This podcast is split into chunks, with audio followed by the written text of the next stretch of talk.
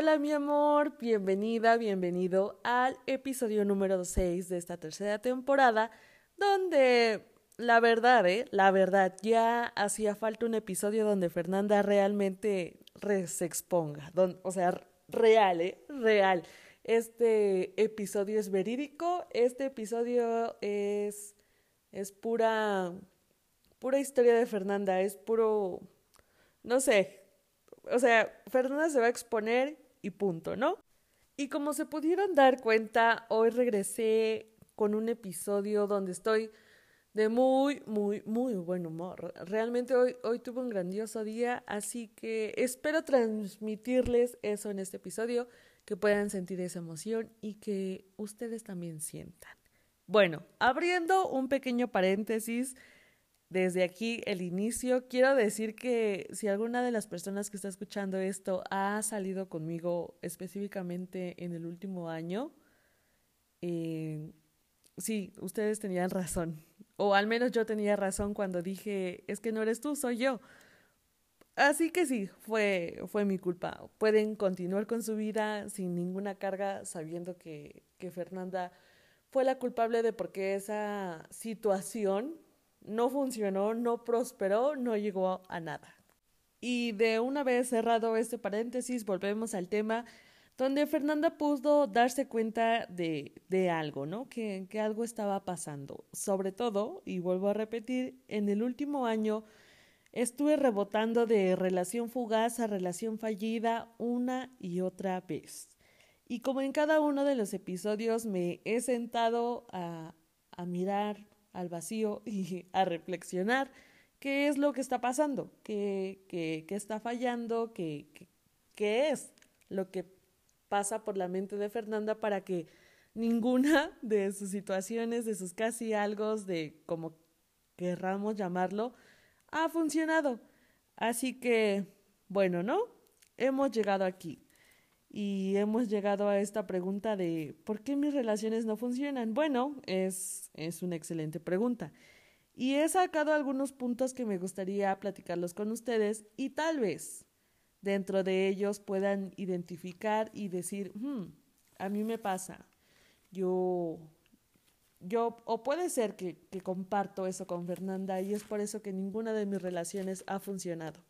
También quiero abrir otro pequeño paréntesis para decirle que si se escuchan algunos ruidos de fondo es que Fernanda cuando está grabando por alguna razón desordena todas sus notas y en ese momento entra en pánico y empieza a organizar todo, así que son esos ruidos.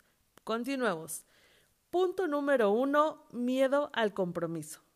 Sí, Fernanda pasó por su época bandida y lo que menos quería obviamente era un compromiso, comprometerse en ningún tipo de relación, pero aún así seguía forzando las cosas para no perder la atención de esas personas. Cuando alguien entra en esta situación de ser bandida, de ser bandido, es porque lo único que buscamos es atención. Nos gusta la atención de las personas, pero no queremos amor, no queremos una relación, no queremos el compromiso que implica querer estar en una relación. Y es una de las principales causas el por qué no funciona una relación, el tener miedo al compromiso. Claro que, que hay como sus causas de el por qué desarrollamos ese miedo al compromiso, pero esas son, son cuestiones y son temas para otros episodios. Así que razón número dos o punto número dos, no saber estar en pareja. Y miren, esto tiene dos lados y, al menos desde mi experiencia o, o mi lado, es que llevo tanto tiempo sola.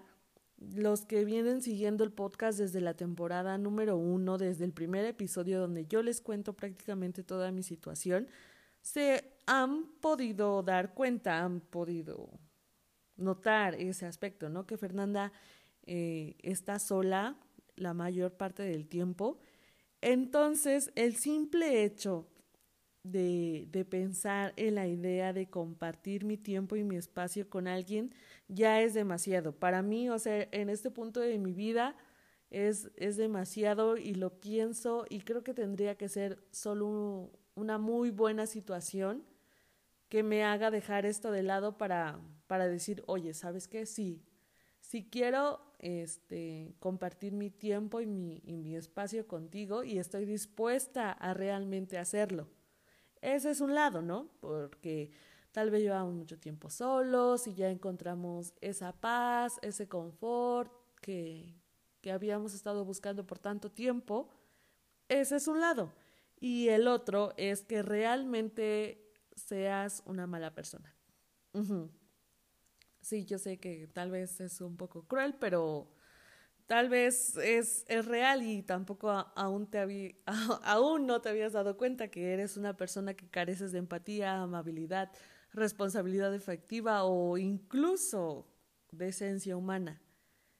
Y, y no sabes estar en pareja. Te gusta conocer gente y salir gente e incluso formalizar relaciones, pero no sabes estar en ellas, no no conoces el compromiso que éstas requieren y bueno, ya sabes, ¿no? E, eres una mala persona. Creo que es bastante claro y de nuevo hay muchas cosas que trabajar en esa situación, pero empecemos por reconocerlo, empecemos por darnos cuenta que es eso lo que está pasando.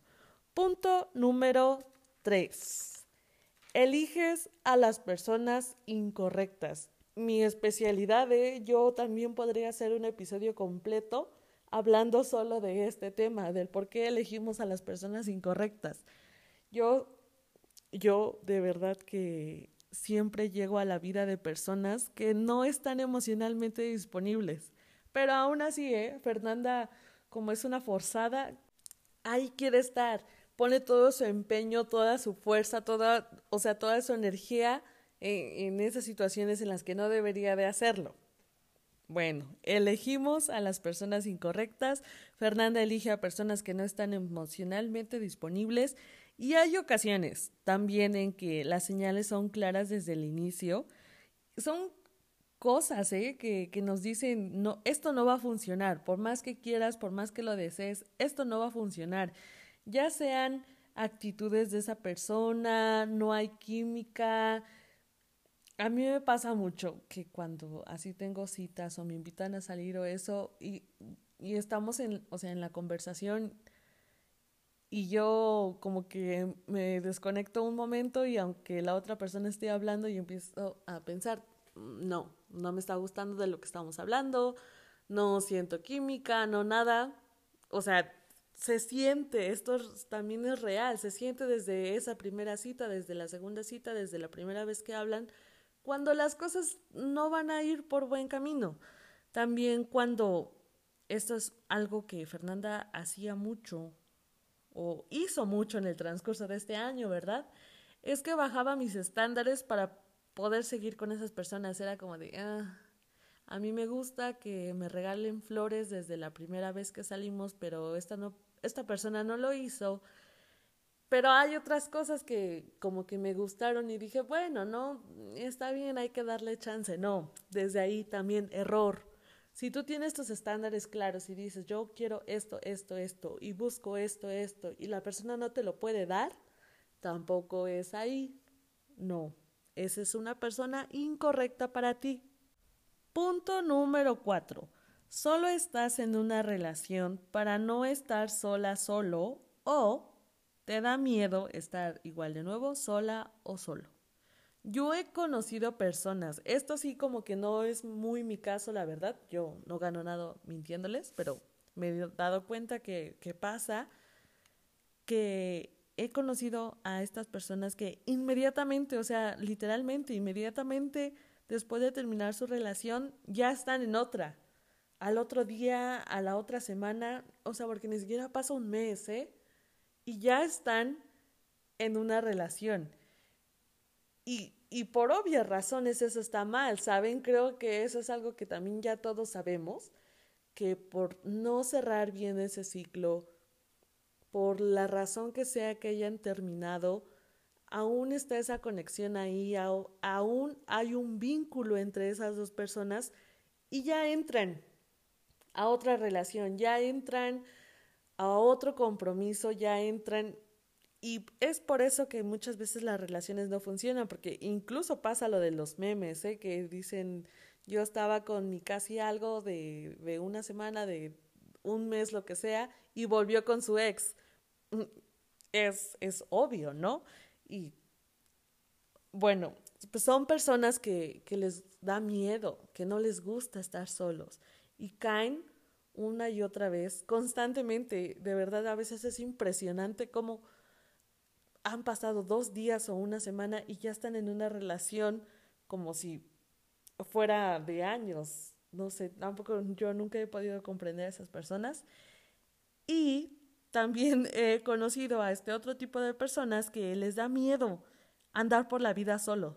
No, no aman su soledad, les da tanto miedo que solo quieren estar con alguien y, se hacen novio o novia de alguien para no estar solos. Aunque esa persona no les guste, aunque no les guste su manera de pensar, lo que sea, lo que sea, ahí están. Y creo que esto es bastante triste y de nuevo hay mucho que trabajar tras de ello, pero lo hay y son razones por las cuales las relaciones no funcionan. Razón punto número 5. No te estás haciendo responsable de tus acciones y en consecuencia no estás aprendiendo nada.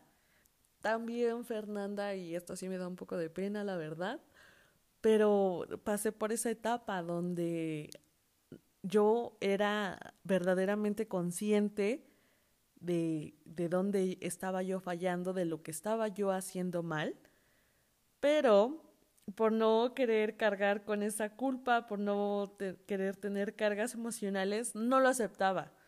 O sea, de verdad, en alguna que otra discusión que llegué a tener era como de, o sea, me decían, ¿no?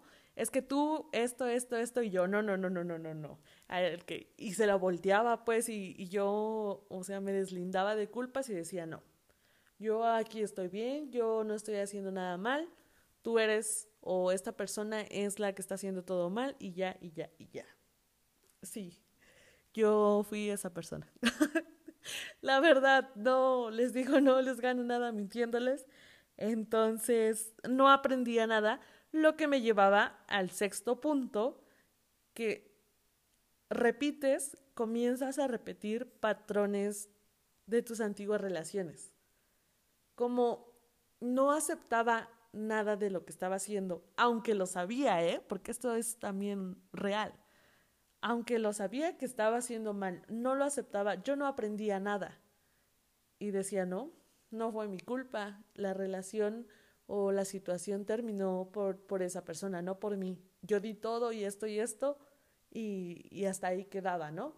Y entonces cuando entraba a una nueva situación volvía a pasar lo mismo, porque comienzas a repetir esos patrones tóxicos, esos patrones que no has sanado, de los que no has aprendido nada, de esas relaciones pasadas donde no has de nuevo sanado, de donde no has cerrado ciclos, de donde no has superado nada, como quieras llamarlo, si no has aceptado que las relaciones no funcionan, si ambos no ponen de su parte, en todas va a ser lo mismo en todo, en todas tus relaciones, incluso ya no amorosas, de amigos, de lo que sea, va a ser lo mismo, porque también esto es algo que ya te lo había comentado, que la relación es de dos, que, y que creo que te había dicho que mi límite era 65, 35 o 70, 30 ya no me acuerdo la verdad,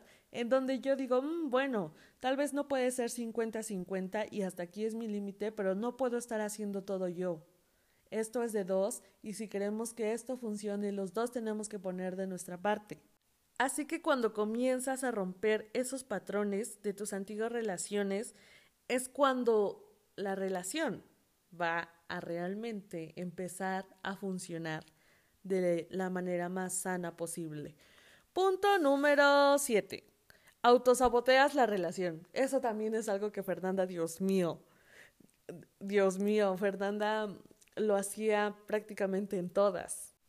Déjame contarte por qué pasa esto. Muy, muy probablemente, ¿eh?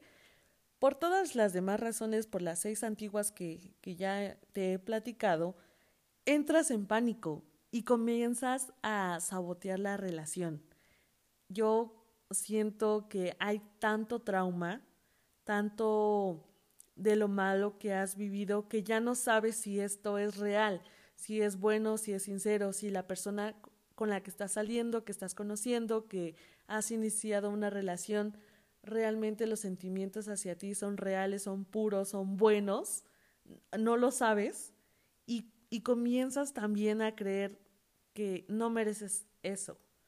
Deja tú a un lado que, que esta persona tenga buenas intenciones contigo, tú comienzas, esa idea está en tu cabeza de que no mereces eso y comienzas a sabotear la relación para que no funcione y terminen.